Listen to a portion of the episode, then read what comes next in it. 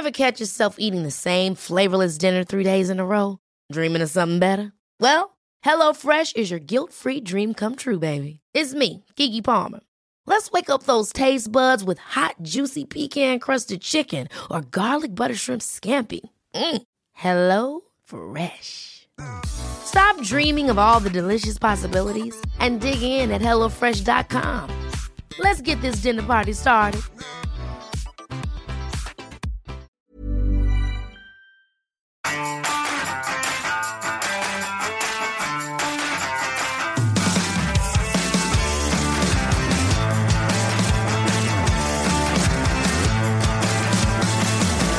So, liebe Hörer, herzlich willkommen beim Pflegebums! Ja, liebe Zuhörer, wir sind wieder als Duett hier heute und Du. haben ein was? Du. Als du? Ich Duett? dachte Duett. Wir können auch singen. Ach so, wenn du das Duett. Ah, okay. Nee. Auf jeden Fall sind wir nicht nur alleine. Also die Sandra ist natürlich wieder an meiner Seite. Ja, und auch der Robert ist heute wieder da. Schön, Sehr schön, sehr schön. bist. Prima, dass es wieder heute geklappt hat. Aber wir haben heute auch einen tollen Gast. Ja. Wir haben nämlich heute einen richtigen, richtigen Podcast-Profi. Und wir freuen Genau. uns, äh, ihn begrüßen zu dürfen. Der Christian vom, vom Podcast Übergabe. Moin, moin. Vielen Dank für die Einladung. Ja, schön, dass du da bist, Christian. Ja, schön, dass es geklappt hat, dass auf jeden Fall. Hat. Genau. genau. Christian, erzähl doch mal erstmal so ein bisschen was über dich und stell dich doch einfach mal vor. Ja, also äh, Christian, ich äh, komme aus Osnabrück und ich bin gelernter Altenpfleger und habe dann den Bachelor in Pflegewissenschaft an der Hochschule Osnabrück gemacht und habe dann kurzzeitig auch im Krankenhaus gearbeitet in der Pflegeentwicklung und habe den Master in Witten dann angeschlossen in Pflegewissenschaft Und jetzt ähm, bin ich quasi einer der vielen Köpfe des Übergabe-Podcasts. Ähm, und ja, hauptberuflich habe ich mich so ein bisschen aus der Pflege entfernt. Ich verdiene mein Geld quasi mit Audio- und Podcast-Produktionen. Ähm, allerdings ist es so, die Übergabe läuft weiter und äh, ich bin da tatsächlich auch noch Teil dessen und äh, bin da auch noch aktiv, um die Pflegelandschaft ein Stück weit besser zu machen. Zumindest versuche ich das. Du sagtest gerade, ihr seid ein größeres Team. Aus wie vielen Leuten besteht euer Podcast? Lass mich mal kurz durchzählen. Ich glaube, wir sind ähm, acht Leute. Genau, also der Mike ist dabei, Franziska ist dabei, Alex ist dabei, Eva ist dabei, ich bin dabei. Und dann gibt es noch das Pflegeupdate. Wir haben 2021 noch ein zweites Format äh, ins Leben gerufen. Ähm, das Pflegeupdate macht quasi so zweiwöchentlich das Neueste aus der äh, Pflegelandschaft. Und da ist äh, Caroline dabei, da ist Max dabei, ähm, der Lukas und die Michelle. Also sind wir sogar neun, ja. Ui, okay, na dann auf jeden Fall schöne Grüße Ja, genau. an alle anderen, die heute nicht dabei sind. Ähm, was, was, was wolltet ihr denn mit eurem äh, Podcast erreichen? Also was war denn die erste Intention dahinter, als ihr damit angefangen habt?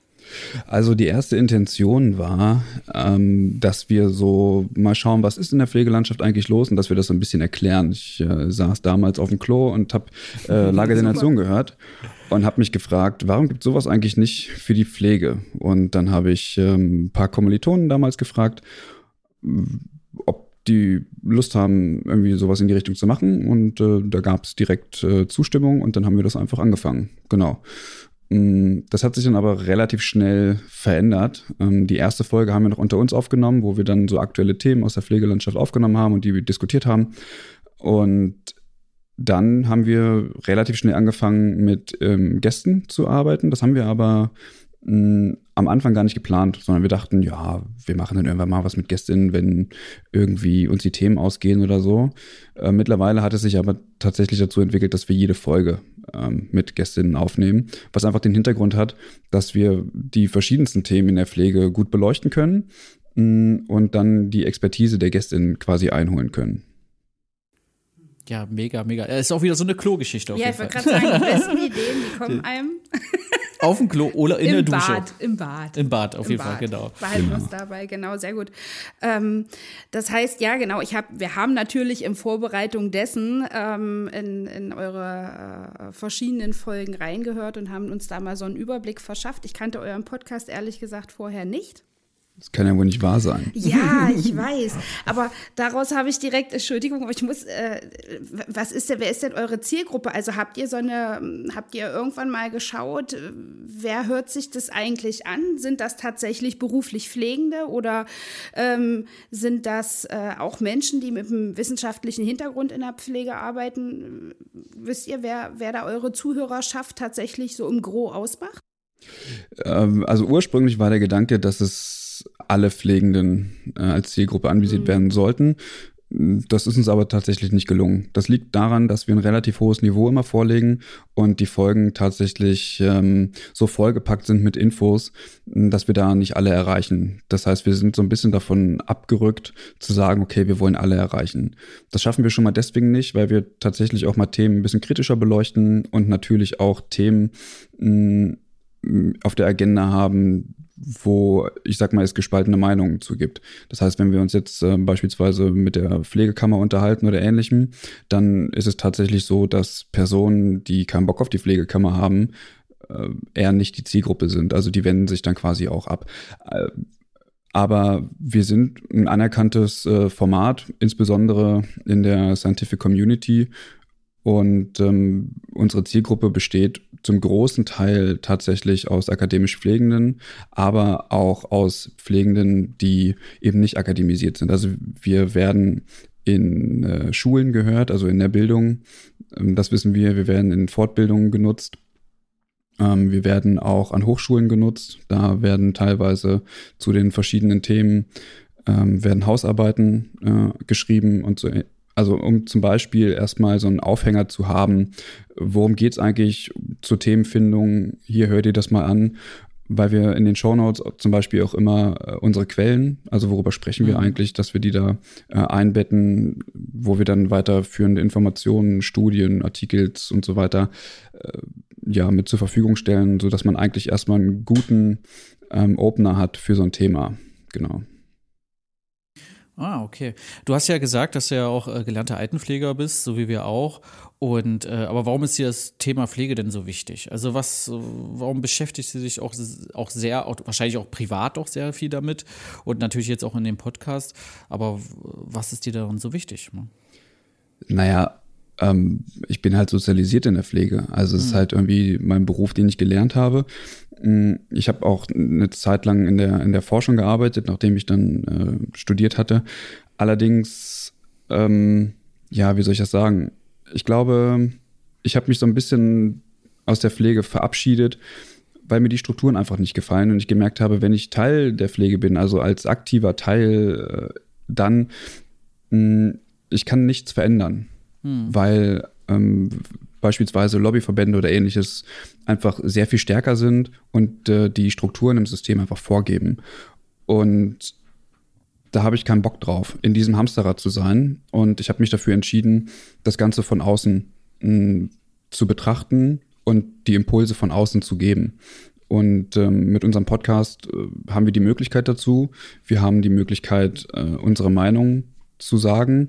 Wir haben die Möglichkeit, die Strukturen äh, anzuprangern, wenn es dann sein muss. Wir können auch positiv darüber sprechen, mm, aber wir haben, also wir, wir, wir können Einfluss nehmen auf Personen, die in der Pflege sind mm, und sie mit Informationen versorgen und vielleicht Dinge auch nochmal von anderen äh, Seiten beleuchten, um nochmal weitere Impulse von außen zu geben. Und ich glaube, das gelingt mm, schwieriger, wenn man innerhalb des Systems ist, weil die Möglichkeiten, Dinge zu verändern, dann häufig nicht gegeben sind.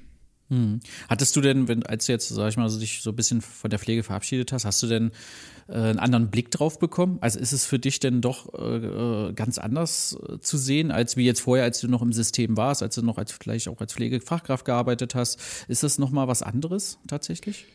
Nee, Nee. Ähm, der, also ich habe damals schon die, die desolaten Zustände hm. äh, bemängelt und genau das gleiche tue ich jetzt auch. Aber jetzt kann ich halt freier drüber sprechen. Also ich hm. muss nicht Angst haben, dass ich ähm, mich kritisch gegenüber einem Arbeitgeber äußere und äh, dann entlassen werden würde oder ähnliches.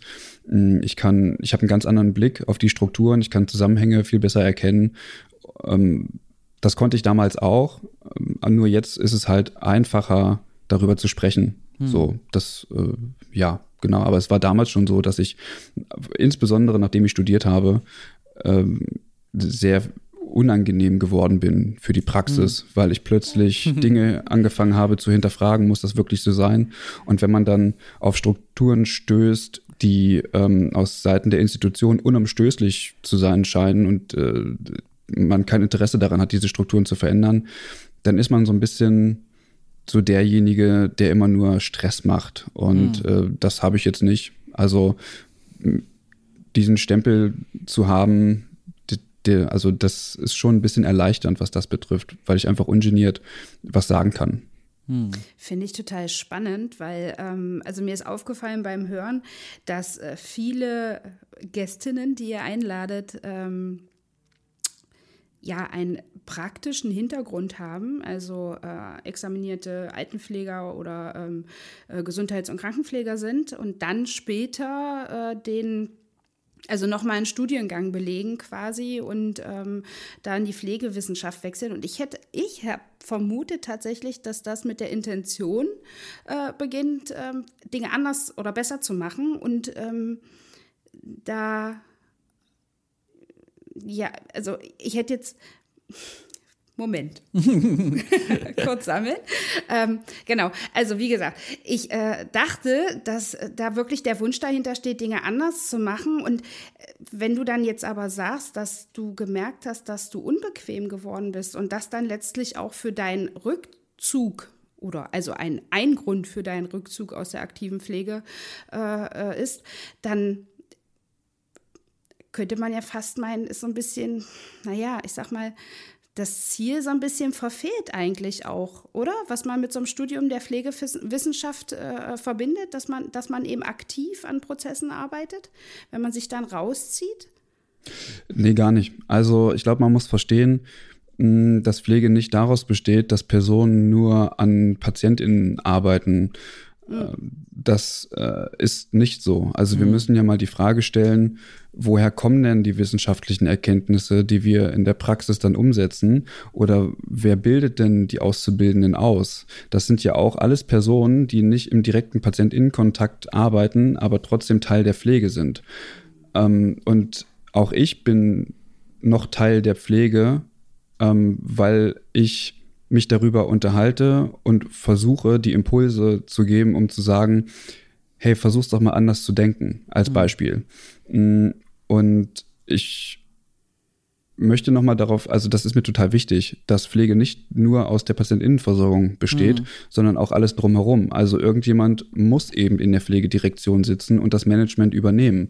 Mhm. Und irgendjemand muss auch die wissenschaftlichen Erkenntnisse irgendwo herholen. Und das, ähm, also Pflege ist halt ein sehr breites Feld und die Handlungsfelder sind sehr weit. Und das besteht eben nicht nur darum, oder daraus die äh, PatientInnen zu versorgen, sondern wir müssen eben auch schauen, na, wie können wir es denn jetzt auch besser machen? So, also mhm. welche Möglichkeiten habe ich denn, die Patientinnenversorgung besser zu gestalten und welchen Einfluss kann ich als Person auch nehmen? Und das ist aus meiner Sicht auch Teil der Pflege. Hm. Ja, da kann ich dir nur recht geben. Ähm, ich kenne das ja auch noch von mir früher. Ich, als Wohnbereichsleiter, ich hatte ja mal, glaube ich, die, die Geschichte schon erzählt. Ich hatte ja mal als Wohnbereichsleiter, war ich auch immer sehr unangenehm, noch ziemlich jung. Ich wollte die Welt noch retten. Ich wollte noch was verändern. Ist das heute anders? Äh? Ist das etwa anders? Nee, heute, heute nicht. Ja, nö. nö, aber jetzt äh, bin ich ja selber Arbeitgeber. Aber mhm. äh, früher war das ja so, da wurde ich immer aus diesen WBL-Sitzungen, äh, durfte ich nicht mehr dran teilnehmen. Obwohl ich Wohnbereichsleiter war, durfte ich einfach nicht mehr dran teilnehmen. Ja, weil die PDL immer so genervt vor mir war und äh, ich natürlich immer versucht habe, ja, irgendwie neue Sachen mit reinzubringen auch so ein bisschen auf wissenschaftliche Basis, was es jetzt Neues gibt. Das war ja so Anfang der 2000er. Ja, oder kamen ja auch so die Expertenstandards langsam immer mehr ins Rennen. Und ähm, ja, aber das war immer äh, mega unangenehm für mich auch. Und äh, schade, dass das damals die Leitung immer auch nicht so gefördert hat, ja. Aber ich hatte dann immer eine Stunde mehr Zeit als die anderen. Aber es war halt, ja, also ich, ich ähm, kenne das halt selber, ja. Und ähm, und jetzt haben wir halt, oder jetzt versuchen wir ja mit der Mirabelle natürlich auch das tatsächlich anders zu gestalten, obwohl wir uns natürlich auch nur in dem Rahmen bewegen können, wie es uns vorgegeben wird. Ja. Und das ist leider, leider mhm. immer noch äh, sehr problematisch und leider auch immer noch sehr äh, politisch. Ja. Und ähm, aber jetzt versuchen wir natürlich das Beste draus zu machen ähm, und versuchen halt auch doch mal ein bisschen anders zu sein. Und ähm, ja, leider auch trotzdem nicht immer so einfach. Ja, ich meine, Christian, du wirst ja auch immer viele Steine im Weg gehabt haben. Ja, und auch wahrscheinlich auch noch, wo du direkt auch in der Pflege gearbeitet hast, wirst du ja genauso gemerkt haben wie wir. Äh, dass es echt, äh, dass man manchmal gegen Windmühlen kämpft. Ja. Also das finde ich nochmal einen ganz wichtigen Hinweis, äh, weil, also du hast gerade gut gesagt, man muss sich ja mal die Frage stellen, wer gestaltet denn Pflege in Deutschland? Mhm das sind ja nicht die, die in der Pflege arbeiten, aber es sollten genau. die sein, die es eigentlich tun. Genau. Und diese Strukturen, finde ich, gehört es aufzubrechen. Und deswegen sind so ähm, Bestrebungen, sich ähm, politisch zu engagieren, total notwendig, weil mhm. es genau die sind, die es quasi in der Hand haben. Und äh, man kann halt irgendwie die ganze Zeit lamentieren und rumjammern. Aber damit kommt man eben nicht in den Modus, ich kann was verändern, sondern verändern kann ich eben nur was, wenn ich mich äh, den Gremien anschließe, die tatsächlich in der Lage sind, auch Veränderungen herbeizuführen. Mhm. Und äh, dann ist man plötzlich in einer, in einer ganz anderen Verfassung, ähm, wie soll ich das sagen? Man ist mehr in diesem motivierten Handeln als in diesem Aushalten. Und dann hört auch plötzlich das Jammern auf, wenn man die Möglichkeit hat, mitzugestalten und Dinge zu verändern und merkt, das bringt auch irgendwie was. Es dauert sicherlich lange, aber der Einsatz, den man da hat, der, der, der, der bringt was. Und äh, wir kennen das alle, das Ehrenamt im, in der Pflegelandschaft ist weit verbreitet. Hm. Es darf alles nichts kosten, man darf dafür nichts bekommen. Es muss alles irgendwie kostenlos sein. Hm, das wird sich sicherlich irgendwann verändern, aber grundsätzlich ist dieser Einsatz, für den man erstmal so nichts bekommt, total wichtig, wenn es einem wirklich daran liegt, Dinge zu verändern. Und das können Dinge im Kleinen sein. Das kann das muss nicht auf einer politischen Ebene sein. Das kann schon etwas sein, dass ich sage, okay, ich möchte irgendwie stationsgebundene Qualitätsentwicklung machen hier in meinem Haus, ja, und ich hinterfrage die Dinge, die wir hier machen. Mhm. Ist das eigentlich noch State of the Art? Ich habe gehört, das und wie kann ich eigentlich die ähm, die die Inhalte eines Expertenstandards beispielsweise in die Praxis integrieren und so weiter und so fort. Mhm. Äh, welche Gremien sind das denn so, die du, sag ich jetzt mal, so ähm, empfehlen würdest? Also das würde mich mal interessieren. Naja, es äh, sind natürlich erstmal die großen drei zu nennen. Äh, die Pflegekammern hm. auf der einen Seite, dann sind es natürlich die Gewerkschaften, auch wenn Gewerkschaft und Pflegekammer äh, auf den ersten Blick erstmal nicht zusammenpasst. Aber mhm. der Punkt ist, dass ähm, die Gewerkschaften eine andere Zielsetzung haben und eine andere inhaltliche Arbeit verfolgen sollten, als es die Kammern tun. Also während die Kammern pflegeinhaltlich arbeiten und schauen, wie können sie den Beruf äh, quasi attraktiver machen und wie wirkt sich ähm, die Versorgung auf die Patientin aus, haben die Gewerkschaften eher die Aufgabe zu schauen, okay, wie sind denn eigentlich die Arbeitsbedingungen und mhm. äh, also das beginnt irgendwie bei Arbeitszeiten und äh, Entlohnung beispielsweise. Das ist nicht Aufgabe der Pflegekammern. Und dann gibt es eben auch noch die Berufsverbände, die, denen man sich auch anschließen kann. Also es gibt ja viele Personen, die immer meckern. Und wenn ich dann frage, naja, in welchem Berufsverband bist du denn Mitglied, dann wird's halt eng. So. Mhm. Und das ist, finde ich, erstmal so der erste Schritt, den man eigentlich gehen kann, ähm, diese Low-Hanging Fruit zu nehmen und sagen, okay, ich organisiere mich irgendwie, weil das ist halt total wichtig, dass wir uns überhaupt in irgendeiner Form organisieren. Und äh, diese drei Gremien, die sind erstmal dazu da, um erstmal so ein bisschen Luft zu schnuppern. Wie komme ich denn tatsächlich auch äh, in Verhandlungen beispielsweise mit, mit anderen Akteuren? Ja, also wir haben natürlich auf Landesebene beispielsweise ähm, die, die äh, Politik, mit der man Dinge aushandeln muss. Wir haben auf Bundesebene Dinge, die man aushandeln muss, beispielsweise der GBA, das äh, BMG. Mm. Und oder weiß ich nicht, Deutsche Krankenhausgesellschaft, wir haben den BPA, den wirst du sicherlich gut kennen. Hm. Also da, das sind ja am Ende die, die die Krankenhaus und, und äh, die Langzeitpflege maßgeblich beeinflussen und mhm. auch wie Pflege dort abläuft. Also ich meine, wir haben aktuell die Diskussion, ob es irgendwie äh, sinnvoll ist, äh, Leiharbeit, Schrägstrich Zeitarbeit in Krankenhäusern. Die Krankenhäuser wehren sich vehement dagegen, ja klar. Mhm. Aber da muss man eben auch sagen, wenn ihr es nicht wollt, dann nehmt halt keine Zeitarbeit. Also mhm. irgendwie, wenn ihr keinen Bock drauf habt, ihr habt das ganze Haus voll mit, mit, mit Leiharbeit. Was ist los mit euch? Also, mhm. wenn ihr es nicht so. Der Punkt ist doch, wenn sie ähm, da keinen Bock drauf haben, dann müssen sie die Arbeitsbedingungen verändern, weil die Leiharbeit offenbar noch sehr lukrativ ist. Hm. Und wenn die Arbeitgeber und Arbeitgeberinnen es nicht hinbekommen, irgendwie die Arbeitsbedingungen entsprechend so zu gestalten, dass die Abwanderung in die Leiharbeit nicht stattfindet, ja, da muss man sagen, selber schuld. So. Was soll ich, also. Ja, Punkt. Da gebe ich dir vollkommen recht, du. Also, ähm, und damit verboten zu arbeiten, hilft ja auch niemandem am Ende des Tages. Ne? Ja, zumal also, man es nicht, also was, ich weiß auch nicht, warum man Menschen verbieten soll, in bessere Arbeitsbedingungen zu gehen. Hm. Also weiß ich nicht warum. Ja, das ist natürlich ein großes Problem. Ähm, ich habe ja nun auch schon für einige Träger gearbeitet, wo es natürlich auch immer sehr problematisch war, ohne die jetzt hier zu benennen. Aber ähm, deswegen sind wir ja vor fünf, sechs Jahren angetreten und damit die Mirabelle gründet, genau aus diesen Gründen. Ja, genau, um zu sagen, so, wir konzentrieren uns als Träger wirklich nur aufs Personal.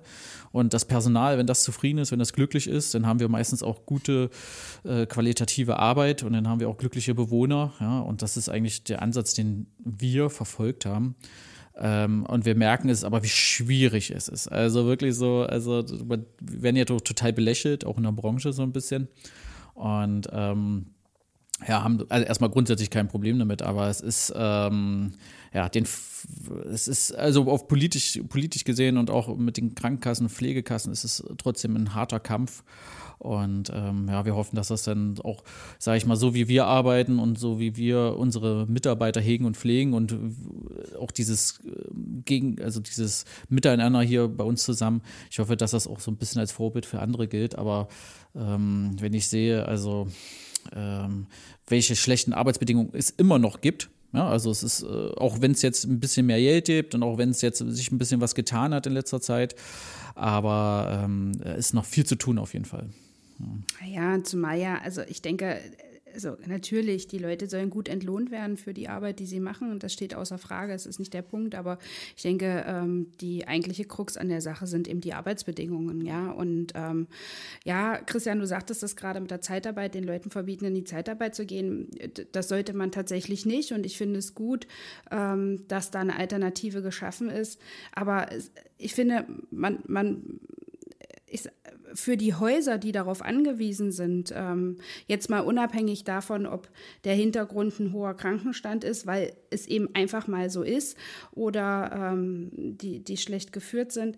Es ist für alle und auch für die äh, Pflegebedürftigen natürlich oder insbesondere für die Pflegebedürftigen ähm, mit Kollegen, die ja für zwei Wochen mal über den Wohnbereich schlendern oder über die Station, wobei es im Krankenhaus wahrscheinlich ähm, nicht so den hohen Ausschlag hat, weil man häufiger, äh, häufigeren Patientenwechsel hat. Aber es ist natürlich auch für die zu Pflegenden und gerade das beleuchtet ja die Pflegewissenschaft. Ähm, ist das natürlich eine Herausforderung, ähm, sich da ständig auf fremde Menschen einzustellen und ähm, keine, keine festen Bezugspersonen zu haben, keine Vertrauenspersonen zu haben. Ähm, das äh, ist, ich glaube, es ist ein sehr, sehr, Zeitarbeit ist ein sehr, sehr zweischneidiges Schwert, was man, glaube ich, nicht in zwei Sätzen abhandeln kann. Oder ähm, also ähm, Pflegewissenschaft äh, betrachtet äh, viele Bereiche. Ja, also natürlich. es geht, genau, also es geht häufig darum, okay, wie können, also natürlich auf der einen Seite, wie können die Arbeitsbedingungen verbessert werden, das ist eine sicherlich, ähm, aber häufig geht es ihm darum, wie kann die Versorgung äh, der ähm, PatientInnen verbessert werden oder Bewohnerin, je nachdem, ob Langzeitpflege oder nicht. Mm, das ist so das, der, der, Hauptbestandteil und dann natürlich auch weiter, wie können diese Erkenntnisse jetzt in die Praxis münden? Also wie kann das jetzt auch praktisch umgesetzt werden? Da gibt es äh, verschiedene Modelle, aber äh, so, das erstmal soweit. Ähm, ich finde, mh, mm, man muss sich ja fragen, wo kommt das denn her mit der Zeitarbeit? Hm. Und es ist egal, wo wir hingucken. Es ist egal, ob wir in die Langzeitpflege schauen oder ins Krankenhaus. Pflege ist halt jahrelang als Kostenfaktor äh, gesehen worden. Das ist, hat sich bis heute nicht verändert. Das liegt einfach daran, dass ähm, Pflege keine abrechnungsrelevanten Tätigkeiten macht. Sprich, für ein Krankenhaus war es niemals äh, interessant, Pflegende zu beschäftigen, weil sie einfach nur Geld gekostet haben. Also hat man im Rahmen des DRG-Systems einfach äh, begonnen, äh, diesen Kostenfaktor zu reduzieren, weil es waren ja genug Leute da und es hat irgendwie mhm. funktioniert. Und äh, aufgrund der äh, weiter sinkenden Verweildauer brauchte man dann vielleicht auch weniger. Das heißt, die Arbeitslast äh, ist gestiegen, mh, weil natürlich die Patienten auch ein bisschen mehr wurden. Und jetzt fällt den ähm, Kliniken das auf die Füße, weil sich natürlich es jetzt geändert hat. Also erstens ist der Nachwuchs nicht mehr entsprechend da. Es gehen viele Leute in Rente und ähm, man ging mit Personal einfach um, so im Sinne von, ja, dann geh doch. Okay, dann haben die sich halt umorientiert in Häusern, wo eventuell bessere Arbeitsbedingungen sind oder wo sie mehr Geld bekommen oder wie auch immer. Das sind ja verschiedene Motive, die man da hat, um den Arbeitgeber zu wechseln. Oder sie haben sich aufgrund des hohen Stresslevels grundsätzlich von der, von der Pflege verabschiedet, zumindest von der Pflege äh, im direkten Patientinnenkontakt. Und ähm, solange wir nicht in, in eine Situation kommen, wo es für die Krankenhäuser einen Anreiz gibt, Pflegende zu beschäftigen, wird Pflege ein Kostenfaktor bleiben. Also die Ökonomisierung des Gesundheitssystems ist so weit vorangeschritten, dass es sich einfach nicht lohnt, Personal einzustellen, um die Patientenversorgung sicherzustellen. Wir reden, wenn wir ähm, über, über äh, die Personalbemessung sprechen, nicht über Qualität. Zumindest noch nicht. Es gibt kein Personalbemessungsinstrument. Das ist ja jetzt erst mit der PPR 2.0 am, am Kommen, sage ich mal. Das, das hat vorher ja niemanden interessiert. Also wir haben, Gott sei Dank muss man fast sagen, ähm, die Untergrenzen in den Krankenhäusern beispielsweise. Kann man jetzt von halten, was man will, aber zumindest gab es irgendwie einen einigermaßen Richtwert, wie viel Personal denn eigentlich vorgehalten werden soll. Mm, und zum Teil auch, welche Qualifikation des Personals. Also wir haben, also es, es geht ja nicht nur um Köpfe. Es geht ja auch darum, was können denn diese Köpfe und was können, also was für ein ja, Wissen bringen absolut. sie mit. So. Und daher kommt es halt, dass wir heute einen, einen, einen Markt haben, wo sich Pflegende aussuchen können, wo sie arbeiten. Das ist das eine. Und man muss auch mal äh, überdenken, ob wir nicht vielleicht ein paar zu viele Krankenhäuser in Deutschland haben. Also ich meine, wir haben knapp 2000 äh, Krankenhäuser. Im Moment ist es so, dass viele tatsächlich an der Insolvenz kratzen. Die DKG äh, rechnet irgendwie mit einer Insolvenzwelle von knapp 20 Prozent. Ich persönlich würde sagen, das ist nicht so schlimm. Hm. Ähm, und ich würde auch in Frage stellen, ob wir tatsächlich einen Mangel an Fachpersonal haben. Wenn man hm. sich mal überlegt, wenn wir mh, hm, ein Viertel der Krankenhäuser in Deutschland liquidieren würden, mh, hm, wo würde das Personal denn dann arbeiten? Also es würde sich ja aufteilen auf andere Krankenhäuser, vermutlich. Jetzt ist natürlich die Frage, wie sieht es mit der Finanzierung aus? Können die Krankenhäuser die äh, Personen bezahlen und so weiter? Das ist dann nochmal ein weiteres Thema. Aber diese Personen werden ja grundsätzlich erstmal für, den, für die pflegerische Versorgung zur Verfügung stehen. Und dann würde ich mal in Frage stellen, ob wir tatsächlich zu wenig Perso Personal haben in Deutschland. Hm. Du, da gehe ich voll mit. Also ähm, ich sehe das ähnlich. Ja, ich, äh, wir haben in der letzten Folge schon mal, in der letzten Folge schon mal drüber gesprochen, was ja gerade passiert, auch jetzt im Pflegemarkt, auch in der vollstationären Pflege. Ja, dass da ja auch gerade so ein bisschen die Spreu vom Weizen getrennt wird. Und am Ende des Tages ist das einerseits traurig, aber andererseits ist es, glaube ich, auch mal für den Markt ganz gut so. Ja, dass jetzt mal ein bisschen Bewegung ist, dass sich jetzt mal ein bisschen was tut, dass jetzt auch mal ein bisschen drüber nachgedacht wird und dass auch Pflegekräfte auch mal überlegen, okay, ist das denn hier überhaupt der richtige Arbeitgeber für mich? Oder geht es, äh, gibt es doch noch bessere und auch die, die wirklich bessere Arbeitsbedingungen äh, einfach bringen? Ja, es ist immer noch unglaublich.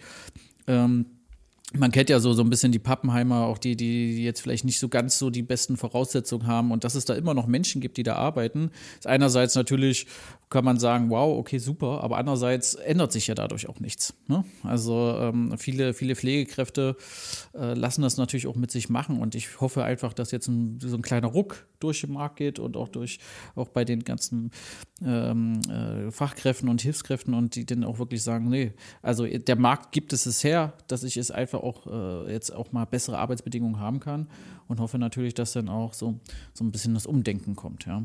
Ich weiß nicht, wie siehst du das? Ist in der Langzeitpflege sehe ich das tatsächlich ein, Stück weit anders. Hm, okay. ähm, also, also nicht wie du, sondern ähm, als in der, in der Akutversorgung. Es wird in der Langzeitpflege, finde ich, noch mehr auf dem Rücken der Pflegebedürftigen ausgetragen. Hm. Denn was kommt, ist, dass wir sehr viele Personen haben, die pflegebedürftig sein werden. Hm. Und ähm, die Personalbemessungen in der Langzeitpflege, die sind also wenn es überhaupt eine gibt, es gibt ja ähm, quasi von den ähm, Ländern immer so ein bisschen eine Vorgabe, aber mhm. so konkret ist die halt auch nicht. Und äh, was die Qualifikation betrifft, auch eher mau. Mhm. Und da wird auch häufig ja am unteren Level gearbeitet. Und es wird immer, also weil die ganzen Verbände, Arbeitgeberverbände sind das ja häufig, ähm, beispielsweise der BPA oder der AGVP, äh, die dann immer sofort rufen, ja, also wir brauchen eine Refinanzierung. So, mhm. das ist alles äh, auch irgendwie richtig, dass das äh, bezahlt werden muss, mh, wenn sie mehr Personal einstellen sollen. Aber es wird am Ende halt auf dem Rücken der Pflegebedürftigen ausgetragen, die entsprechend nicht gut versorgt sind. Mhm. Und ja, also ich sehe das schwierig. Zum, also zumal das Image der Pflege, insbesondere in der Langzeitpflege, auch nochmal ein anderes ist als in der Krankenhausversorgung. Also mhm. Es ist für Gesundheits- und Krankenpflegerinnen in der Vergangenheit nicht besonders lukrativ gewesen, in die Langzeitpflege zu gehen. Erstens, weil die Bezahlung sehr viel schlechter gewesen ist und weil die Arbeitsbedingungen auch ganz andere gewesen sind. Und weil natürlich das Arbeitsfeld äh, grundsätzlich anders ist. Also ich meine, wo kann man geiler pflegen als in der Langzeitpflege? Das ist ja der Inbegriff von Pflege so. Aber es gibt eben Personen, die sagen, nö, also ich habe eher Bock auf Intensivpflege oder auf diesen Akutversorgungskram oder wie auch immer. Mm, und in der Langzeitpflege, ja, muss man sich dann eben häufig auch mit ähm, äh, weiß ich, die Schicht mit Assistenzpersonal äh, teilen und so weiter. Und man hat dann vielleicht alleine den Hut auf für, keine Ahnung, 20, 30 BewohnerInnen, und das ist natürlich ein ganz anderer Druck, den man dann hat. Und insbesondere auch die, die akademische Pflege kommt viel schwieriger in die, in die Langzeitpflege, weil sie dort einfach schlechter bezahlt wird hm. äh, und da auch weniger Support bekommt, obwohl da eigentlich total der Bedarf wäre, um Strukturen aufzubrechen, Dinge zu hinterfragen, ähm, wissenschaftliche Erkenntnisse einzubringen und so weiter und so fort. Aber das äh, ja, bleibt halt ein bisschen auf der, auf, auf der Strecke. Hm. Na gut, aber es gibt ja auf jeden Fall Arbeitgeber, also die das ja versuchen und die sich ja auch Mühe geben und da auch versuchen, ähm, äh, die Leute besser zu bezahlen und auch bessere Arbeitsbedingungen zu schaffen. Und äh, mich wundert halt, ich, es gibt halt auch genau das Gegenteil. Ne? Es gibt ja die schwarzen Schafe und mich wundert halt immer wieder, dass natürlich auch Mitarbeiter äh, sich denn ja das mitmachen ne? und sagen, okay, ja, hier, ich versuche, ich kümmere mich um meine Bewohner, ich kümmere mich um meine Patienten und es ist halt schade, dass halt ähm, da nicht so äh, das Umdenken, natürlich einerseits auf politischer Ebene, natürlich beim Träger, Träger oder beim Arbeitgeber, aber auch bei den Pflegekräften. Ne? Also auch da wäre es einfach schön, weil ich, ich habe es ja genauso gemacht. Ja? Ich habe äh, auch äh, als Pflegefachkraft beim Arbeitgeber gearbeitet, wo es wirklich, also die Qualität echt äh, sehr erschreckend war. Und dann habe ich natürlich mir was anderes gesucht. Und ähm, ähm, wenn das natürlich häufiger Leute machen oder Mitarbeiter machen würden, dann äh, würde sich, glaube ich, auch was verändern. Ja, also und was du ja vorhin gemeint hast, was kann ich als, als einzelne Pflegekraft verändern? Ja, und das ist einfach erstmal nicht diese schlechten Arbeitsbedingungen einfach so hinzunehmen, einfach anzunehmen, sondern auch, auch ähm, dann wirklich äh, irgendwas zu verändern, wie du schon sagst, entweder in so einen Berufsverband zu gehen oder äh, einfach auch versuchen, da mitzuarbeiten oder zu verändern oder irgendwas zu verändern, ja, auch, auch umso schwieriger es ist. Ja, die Biografien sind aber halt total unterschiedlich. Hm. Also wenn du eine Person hast, die irgendwie, keine Ahnung, Anfang 50 ist beispielsweise, wovon hm. wir in der Pflege jetzt sehr viele haben, ähm, da die Angst zu haben, den Arbeitgeber zu wechseln, ist ähm, sicherlich äh, vorhanden, weil sie einfach ein geregeltes Einkommen beispielsweise hat, sie mhm. kennt die Strukturen, also es ist für die Person ja auch nicht besonders einfach. Der Arbeitsweg verändert sich. Also es sind ja die verschiedensten Motive, weshalb man das aushält. Natürlich mhm. gehören dazu immer zwei Seiten. Eine, eine, eine Seite, die die schlechten Arbeitsbedingungen gibt und die andere, die sie annimmt. Mhm. Aber du musst verstehen, wenn die jetzt super viel Stress haben, super viel arbeiten, dann haben die, wollen die auch Feierabend haben. Also die haben mhm. keinen Bock, irgendwie im, in ihrem Frei irgendwie noch irgendwelche Fachartikel zu lesen oder sich irgendwie in irgendwelchen Ehrenämtern zu engagieren. Das ist einfach kein, also du willst auch einfach mal nicht über Pflege sprechen, mhm. aber während deiner Arbeitszeit schaffst du es halt nicht. Und du musst es in deiner Freizeit machen. Und wenn du diesen Drive verloren hast, wenn du diese innere Resignation schon erreicht hast, dann, dann, also, ja, dann ist es halt schwierig. Und mhm. man muss eben auch sagen, mh, als es zum Beispiel damals mit, den mit den Kammern gewesen ist, insbesondere in äh, Niedersachsen, dass sich insbesondere auch in der Langzeitpflege viele Arbeitgeber damals äh, gegen die Kammern ausgesprochen haben und das überhaupt gar nicht gefördert haben. Das heißt, mhm. wenn du dich für die Kammer innerhalb äh, einer Institution ausgesprochen hast, dann hast du es auch nicht besonders leicht gehabt. Also man muss auch bestimmte Dinge aushalten können, wenn man versucht, sich zu engagieren. Und mhm. wenn man sich engagiert, dann ist man plötzlich die Person, die alles so ein bisschen umkrempeln will, ähm, die vielleicht mal auch Gegenwind aushalten muss. Mhm. Also, das ist, äh, also ich kann total die Leute verstehen, die, die sagen, nee, ich hm. will meine Ruhe haben, Leute. Ich will einfach nur arbeiten und meine Ruhe haben. Hm. Ja, und ich finde auch, dass der Altenpflege äh, Selbstvertrauen fehlt. Also, dass ähm, die Altenpflege äh, also, also wie ihr gerade sagtet, ja, also die haben dann nach Feierabend haben die keinen Bock mehr, währenddessen haben sie keine Zeit, aber es ist häufig auch nicht keine Zeit, sondern so ein Stück weit auch die Angst vor Veränderungen. Also ich finde, Altenpflege ist zum Teil sehr alt einge eingesessen, ähm, auch durch die Mitarbeiter selber, die Angst davor haben, professioneller zu werden. Ähm, zumindest ist mir das häufiger begegnet. Ähm, beispielsweise äh, äh, beim, beim, beim, Ein, beim Umsetzen von Expertenstandards, ja. Also die haben, ähm, ich habe hab das häufiger in meiner, also ich sag mal, in der in der Erfahrung als Leitungskraft vor Ort, ja, Wohnbereichsleitung, Pflegedienstleitung, wenn wir da in Weiterbildungen waren oder in der Einarbeitung, mit solch einer Scheu davor, ähm, ich sag mal, sich auch mit, mit wissenschaftlichen Themen auseinanderzusetzen, ähm, erleben müssen. Ja, also dass sie ja, ich, oder Pflegeplanung schreiben, ja, Maßnahmenplan jetzt. Äh, äh, das kann ich nicht, das habe ich noch nie gemacht. Also da, da fehlt auch immer so ein Stück weit Selbstvertrauen und da wenn, wenn das in meiner eigenen beruflichen Praxis schon fehlt, dann ist es wahrscheinlich noch schwieriger, mich äh, dafür einzusetzen, dass sich in Gänze etwas ändert. Ja. Naja, es gehört natürlich auch ein bisschen was dazu. Also mal eben so eine Studie zu lesen, also ich meine, ihr, ihr kennt es, einen Expertenstandard in der Hand zu haben, hm. bringt erstmal so gar nichts. Also den ja. kannst du gerne lesen ja. und dann weißt du, was, was soll ich jetzt machen? Hm. Ähm, und auch der Pflegeprozess, ja, ich glaube, das ist immer noch eine Innovation für viele Leute. Hm. hm. Es ist, also es gibt ja so Dinge, die schleichen sich so ein und so arbeitest du halt immer und so funktioniert es auch. Hm. Und wie gesagt, die Akademisierung in Deutschland ist einfach noch nicht so alt, dass man das, also und die Akzeptanz in der, in der, in der Praxis ist halt im Krankenhaus eine andere beispielsweise als in der Langzeitpflege. Das liegt aber das liegt aber daran, dass viele aus der Wissenschaft dann eben weniger äh, in die Langzeitpflege gehen. Ähm, das, also das bedingt sich halt gegenseitig. Mhm. Wenn es mehr Personen gibt, die in die Langzeitpflege gehen, die eine akademische Ausbildung haben, dann wird sich das auch verändern. Und dann werden sich auch die Personen, weil, also man, man muss ja fragen, was, was, das sind ja keine anderen Menschen. Die, die machen ja genau das Gleiche, wenn man es so will. Sie machen es halt nur anders. Indem sie mal fragen, du sag mal, warum machst du das eigentlich so? Mach das doch mal anders. Oder du, das ist so ein alter Hut, mach mal ewig nicht. Also ich meine, Eisen und Föhn. Es ist ja das Paradebeispiel. Hat mal irgendjemand gefragt, warum wir das nicht mehr machen? So, gibt ja Gründe, gibt ja Gründe dafür, weshalb wir das nicht mehr machen. Das ist äh, die Erkenntnis aus der, aus der Forschung, die gesagt haben, nee, lass das mal bitte sein. So. Mhm. Ist ja, ist, also Dinge verändern sich. Man muss sie nur mal sehen, dass sie sich verändern. Ja.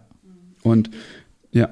Entschuldige, aber wie, wie wäre denn der Rahmen? Also hast du eine Idee, wie der Rahmen dafür aussehen müsste, damit man solche Veränderungen einfacher, praktikabler ähm, in, die, in die Langzeitpflege trägt? Äh, also grundsätzlich muss sich die, die Trägerschaft, also der, der Träger der, oder der, der Heimleiter oder die Heimleiterin äh, committen, das zu wollen. Das ist das Wichtigste. Das Management muss es wollen. Und wenn das vom Management getragen wird, dann hat man eine ganz andere Kultur gegenüber neuen Dingen, Offenheit.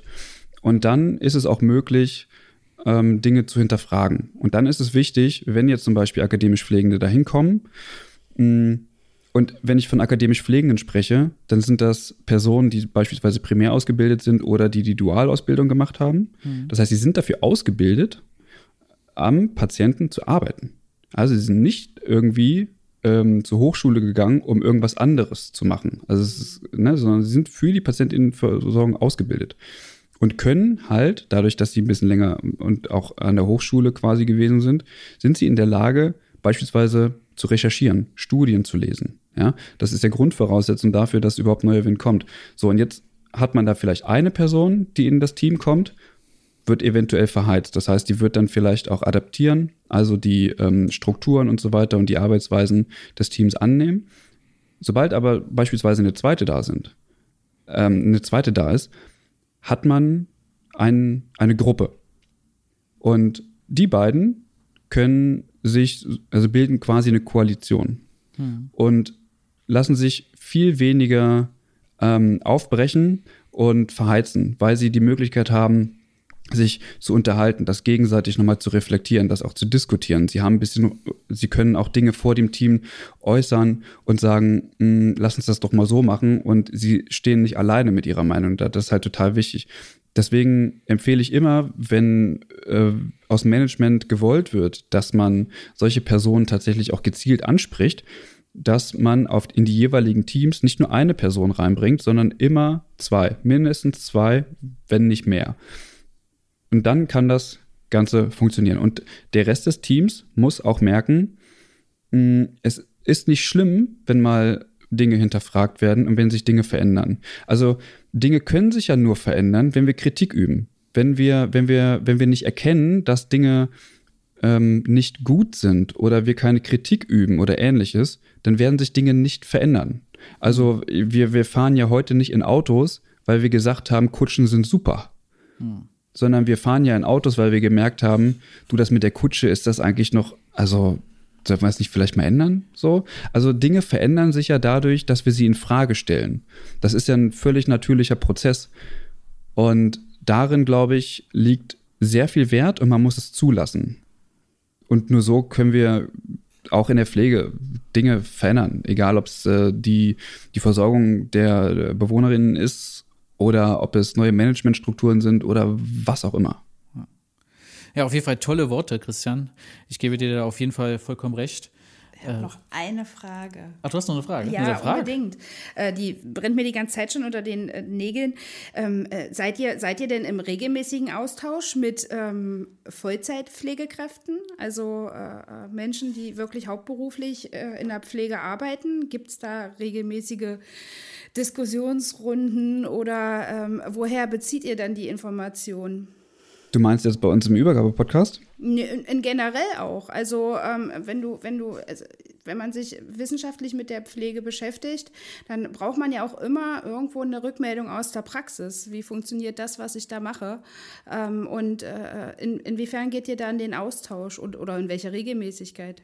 Hm. Also Pflegewissenschaft ist ja eine Praxisdisziplin. Das heißt, sie speist sich natürlich aus den mhm. Themen und aus hm. den äh, Belangen, die in der Praxis da sind. Und häufig ist es so, dass zum Beispiel ähm, Projekte stattfinden, die mit Praxispartnern stattfinden. Das okay. heißt, als Beispiel, man möchte die Rehospitalisierungsrate in einem Krankenhaus reduzieren, also sprich die Wiedereinweisung von einer Patientengruppe äh, verhindern, nachdem sie entlassen worden sind. Das ist ein großes Problem und führt zu vielen Kosten. Und jetzt ist es halt so, dass man ähm, dahin geht und sagt, wir wollen das verändern, weil wir in der Literatur gelesen haben, dass das ein großes Problem ist. Und jetzt muss man sich ja zwangsläufig ein Krankenhaus suchen, wo das stattfindet. Hm. Das heißt, so, und jetzt gehe ich dahin als Wissenschaftler als Beispiel und, und sag, du, pass auf, ich habe dieses Projekt, hast du Lust da mitzumachen? Also völlig, ähm, also es funktioniert natürlich anders und größer, aber jetzt so gesprochen. Hm. Ähm, so, und dann hast du plötzlich natürlich Patientenkontakt. Du sprichst mit den Patienten, du führst Interviews, du sprichst mit Pflegenden und so weiter. Es kommt immer auch darauf an, hm, was soll gemacht werden, damit das zum Beispiel verhindert wird. Ja, in diesem Beispiel könnte man jetzt darüber nachdenken, okay, man ähm, spricht mit Pflegenden oder man setzt Pflegende ein, die dann zum Beispiel zu den Personen nach Hause gehen und schauen, okay, welche ähm, Faktoren führen dann jetzt dazu, weshalb du wieder ins Krankenhaus musst? Also ist, gibt es hier Stolperfallen? Hast, bist du schlecht mit Hilfsmitteln versorgt? Hast du kein Essen? Wie auch immer. So, und dann bin ich natürlich zwangsläufig in der direkten Patientinnenversorgung und ich betrachte das aber aus einer wissenschaftlichen Brille. Hm. Aber ich bin natürlich im Kontakt und sehe, was da passiert. Also Wissenschaft ohne Praxis ist nicht möglich. Also wenn man sich so vorstellt, jemand macht Pflegewissenschaft und sitzt irgendwie den ganzen Tag in einem Büro oder ähnliches, äh, nee. Also so, ich kann die Praxis nur verändern, wenn ich mich mit der Praxis auch auseinandersetze. Sehr gut, sehr gut, auf jeden Fall. Das finden wir. Also, das hört sich so mega interessant an, Christian. Ich könnte noch, oder wir könnten noch ja, stundenlang mit dir sprechen. Also, total interessante Themen. Ähm, ja, aber wir müssen ein bisschen auf die Uhr auch gucken. Und ähm, ganz kurz zum Schluss nochmal, also auch für unsere Zuhörer, hört euch gerne diesen tollen Podcast an. Kann ich wirklich nur wärmstens empfehlen. Ähm, ähm Gerade ich, der immer lange auf den Autofahrten unterwegs ist, äh, hörst mir total gerne an. Und ähm, ja, äh, wo kann man euren Podcast überall hören? Vielleicht nochmal so ein bisschen Eigenwerbung zu machen. Ja, überall natürlich. Also, wo man halt gute Podcasts hören kann. Also, egal ob äh, Apple Podcasts, Spotify, dieser, wo ihr wollt. Also, es ist überhaupt überall. Bei uns auf der Homepage. Genau. Super. Und wann kommt euer, ihr habt ja gesagt, ihr habt ja einmal dieses das Update, das alle zwei Wochen kommt und euer Hauptpodcast, wann kommt der? Einmal die Woche, glaube ich, war das, ja? Nee, alle zwei Wochen. Alle zwei und immer, Mhm. genau, immer im Wechsel. Ähm, Die wechseln sich quasi immer ab. So schaffen Ah, wir das okay. auch nicht. Ah, ja, Also genau. unsere Folgen sind auch immer ein bisschen länger, so anderthalb Stunden. Mhm. Das liegt einfach, das liegt aber daran, dass wir gesagt haben, wir wollen die Themen, die wir da haben, gründlich beleuchten. Weil wenn wir da jetzt nur eine halbe Stunde machen oder so, Ja, dann ist, kratzen wir nur an der Oberfläche und das ist nicht unser Anspruch. Ja, ja, klar. Ja, super. Christian, denn vielen lieben Dank, Ja, vielen dass du dir Dank. die Zeit für uns genommen hast. Ja, Wir vielen sind ja, Dank wir sind, äh, wir für sind, die Einladung. Ja, wir sind ja noch voll die Podcast-Laien und äh, freuen uns sehr, da- dass wir da so einen Profi jetzt mal äh, sprechen konnten. Und ähm, ja, dann wünschen wir dir noch auf jeden Fall einen schönen Tag und äh, das war's mit Pflegebums! Tschüss, Christian. Tschüss, Christian. Macht's ja. gut. Ich wünsche euch viel Erfolg mit eurem Podcast und dass ihr jede Menge Leute erreicht. ja, ja, vielen lieben Dank, ja. Bis dann. Macht's gut. Ciao. Ciao.